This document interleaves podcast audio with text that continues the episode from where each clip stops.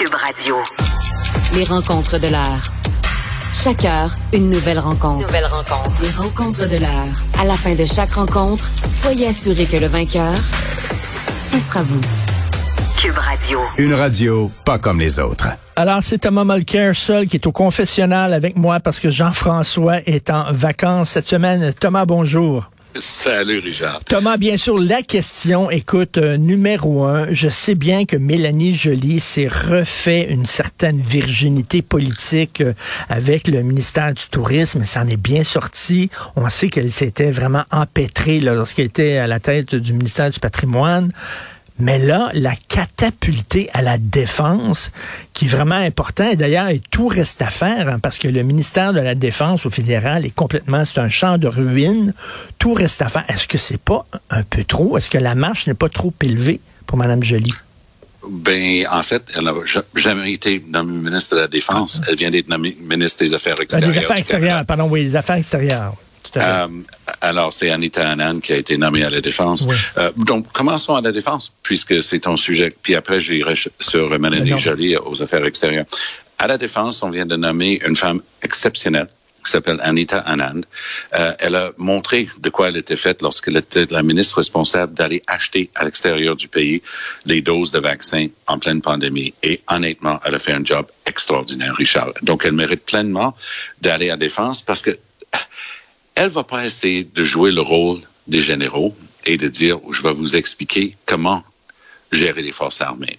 Elle, si vous regardez son CV, c'est une des plus grandes expertes au Canada en matière de gouvernance et de structure. Et oui, elle va prendre un grand balai et elle va faire du nettoyage sur ces questions de l'inconduite sexuelle, les fautes de caractère sexuel. Tout à fait, mais, mais, pour Mélanie Joly, c'était un lapsus, bien sûr, c'est affaires extérieures. Affaires extérieures, comme voilà. je disais, c'est un champ de ruines, tout est à refaire parce que les relations avec les États-Unis, les relations avec la Chine, euh, donc est-ce que c'est pas un peu trop? Non, je pense qu'il faut regarder, parce que tu as sauté une étape. Donc, oui, c'est très casse-gueule pour les Québécois parce que Stephen Guilbeault a eu autant de difficultés euh, à, Heritage, là, au patrimoine, canadien, que Mélanie Joly. Mélanie Joly, d'une manière euh, remarquable, avait réussi à laisser entendre à Paul Arcand qu'il était peut-être un peu trop épais pour comprendre son grand plan pour ne pas amener un taxe Netflix. Euh, exit Mélanie Joly. Elle est allée en pénitence, justement, purgatoire, c'était pour elle le, tourisme. Elle revient. Elle s'occupe de la langue. Puis honnêtement, Richard, si on veut être objectif et de bon compte, le travail remarquable qu'elle a fait, elle a travaillé avec le gouvernement de la CAQ. Elle a travaillé notamment avec l'entourage de Legault sur cette question-là pour veiller à ce qu'on puisse progresser. Et elle a amené un projet de loi qui reconnaît pour la première fois et qui rompt avec un dogme qui est là depuis des décennies, comme quoi il y a deux langues minoritaires au Canada, l'anglais au Québec et le français dans le reste du Canada. Et là, la, réponse, c'était non. Il y a une langue minoritaire au Canada, le français. Ça n'a pas plu à beaucoup de mes collègues ici au Canada, euh, au Québec, les anglophones. Par contre, ça a pris énormément de courage. Donc, c'était, c'était le point de vue, c'était le point de vue de Ren O'Toole aussi. Là, on se souvient, lorsqu'il a fait sa sortie sur ah les langues, il a dit oh exactement la même chose. Oui, oui, oui, tout à fait. Mais Sonia Lebel était son vis-à-vis, puis les deux ont travaillé très, très fort pour amener ce changement-là. Donc, on va voir ce que sa remplaçante, qui s'appelle Madame Petitpot Taylor de Nouveau-Brunswick, va réussir à faire. Moi, je crains beaucoup que l'extraordinaire projet de loi qui faisait vraiment progresser, je te donne souvent le même exemple, mais sur la ligne aérienne Porter, Montréal-Toronto surtout, mais d'autres vols aussi, c'était interdit au staff de parler en français mm. au Canada sur un vol quittant Montréal. Idem pour WestJet. N'essayez pas de parler avec quelqu'un dans un avion WestJet en français au Canada avec deux langues officielles. Donc, Mélanie Joly a eu le guts de mettre ça sur la table. Moi, je crains beaucoup, sincèrement, que ça va être jeté aux oubliettes cet aspect-là, parce que Trudeau va pas avoir le guts de le faire, parce qu'il craint le backlash au Canada anglais. Mélanie Joly s'en va dans un ministère des Affaires extérieures, oui, où tout est à refaire. Pourquoi? Parce que Trudeau a laissé tomber en lambeaux notre relation avec une des premières puissances du monde, la Chine, à cause du fait qu'il a fait le pitre et accepté que Donald Trump lui dit d'arrêter Meng Wanzhou, alors que selon notre propre loi, si une demande d'extradition est basée sur de la politique, puis Trump a confirmé que c'était ça, que nous, on devait dire non. Il n'a pas eu le guts de dire non à Trump et on paye le prix. Notre relation avec les États-Unis, c'était entre les mains. On oublie que Marc Garneau était le ministre des Affaires extérieures avec un astérisque parce qu'il n'était pas responsable des relations avec les États-Unis. Ça, c'était resté dans les mains de Christian Freeland. Tandis qu'ici, de toute évidence, ayant bien négocié son affaire, Mélanie Joly va avoir aussi les États-Unis comme responsabilité. Donc, elle va être pleinement notre ministre des Affaires extérieures. Et j'ajouterai ceci. Restons avec la question de la langue. Parce que moi, je connais bien la bureaucratie à Ottawa aussi pour y avoir passé de très nombreuses années.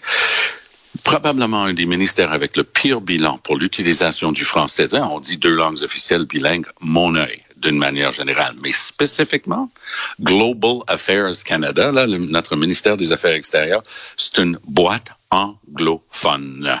Ils peuvent bien mettre un champagne là-dedans de temps en temps. Il, il, était le ministre, mais non, non, ça n'a rien changé. C'est une boîte qui était, qui fonctionnait, qui était exclusivement anglophone plein d'unilingues anglophones peuvent rentrer là-dedans. Tu vas avoir la meilleure job au Canada si tu es unilingue anglophone.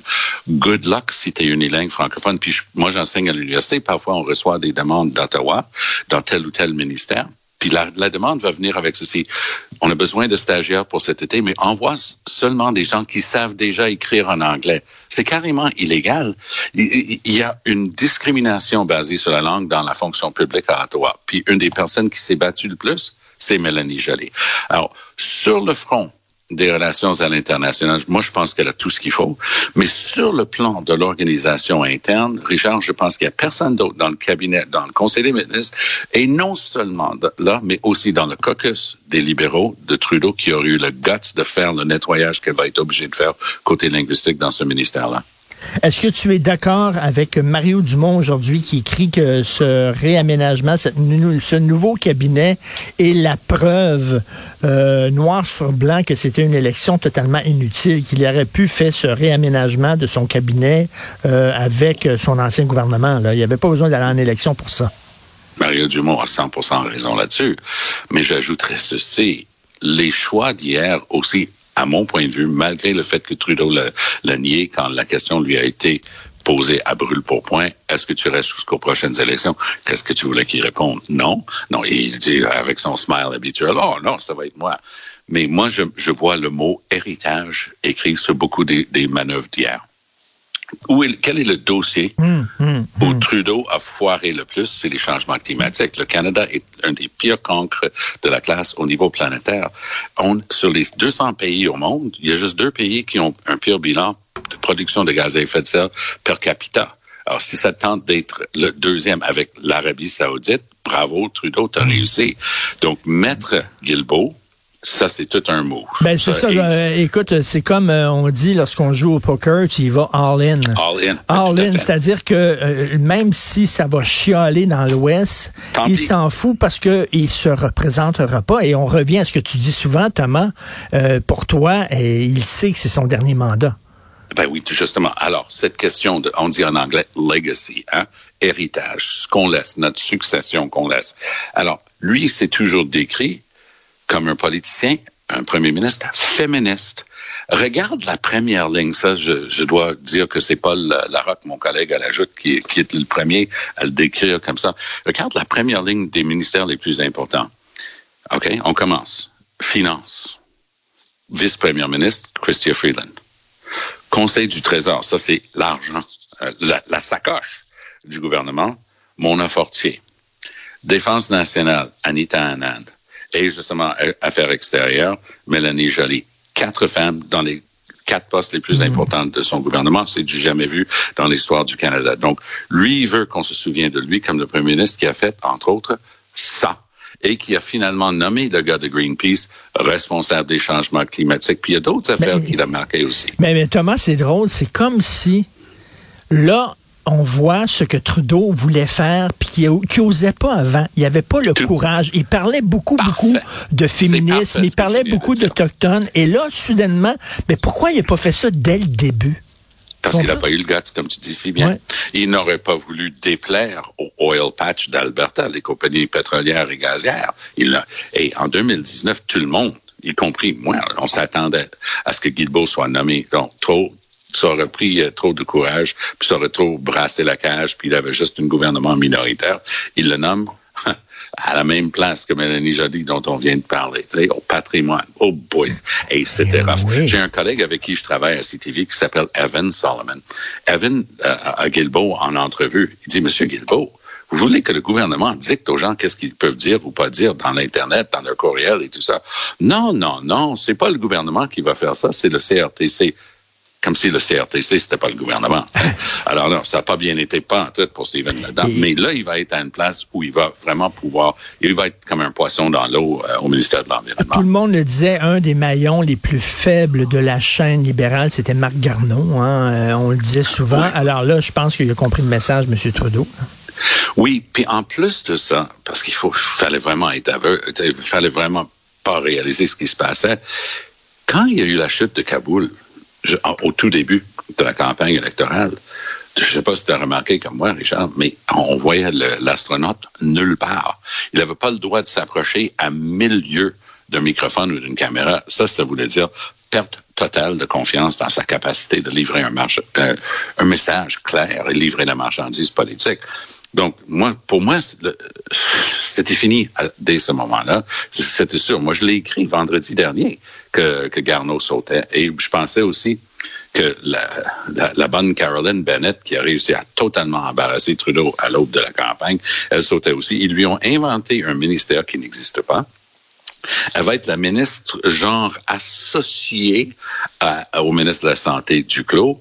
Elle va être responsable des, euh, des opioïdes puis de la santé mentale genre.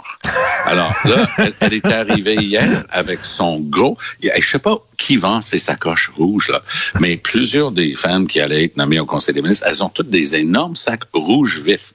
Et elle avait les chaussures rouges vifs. Oh, étant caillette, le manteau rouge vif pour aller avec. C'était vraiment c'était hallucinant. Mais elle est arrivée. Et moi, je disais, elle, elle, ça se peut pas qu'elle soit encore nommée. Mais oui, elle a été nommée à un truc qui n'existe pas parce qu'elle est très proche de Trudeau. Mais elle aurait dû sauter. Bill Blair aurait dû sauter. Il a eu une démotion de, de deux ou trois, rétrogradation, pardon, de deux ou trois rangs sur, sur l'échelle euh, du Conseil des ministres. Et finalement, celui qui aurait dû être à la porte plus vite que Marc Garneau, qui euh, euh, Harjit Sajjan, qui était l'infortuné ministre de la Défense, ils lui ont inventé une patente à gosse ben aussi. Il va être responsable du commerce pacifique, machin. Ah oui, ben oui, non, non, c'est vraiment patente à gosse. Et oh. j'ai une question, mais on n'a pas le temps d'y répondre. On va aborder ça demain, je te le jure. Mais ben quelle est la place du NPD là, maintenant que Trudeau est vraiment franchement à gauche? Là? Franchement à gauche, comment va se définir le NPD face au gouvernement. Ça, c'est intéressant, mais écoute, on va en parler demain parce qu'il y a long. mais on s'en parle demain. Il y a long à dire là-dessus. Merci beaucoup, Thomas Mulcair. Bonne journée. On se reparle demain. Bye.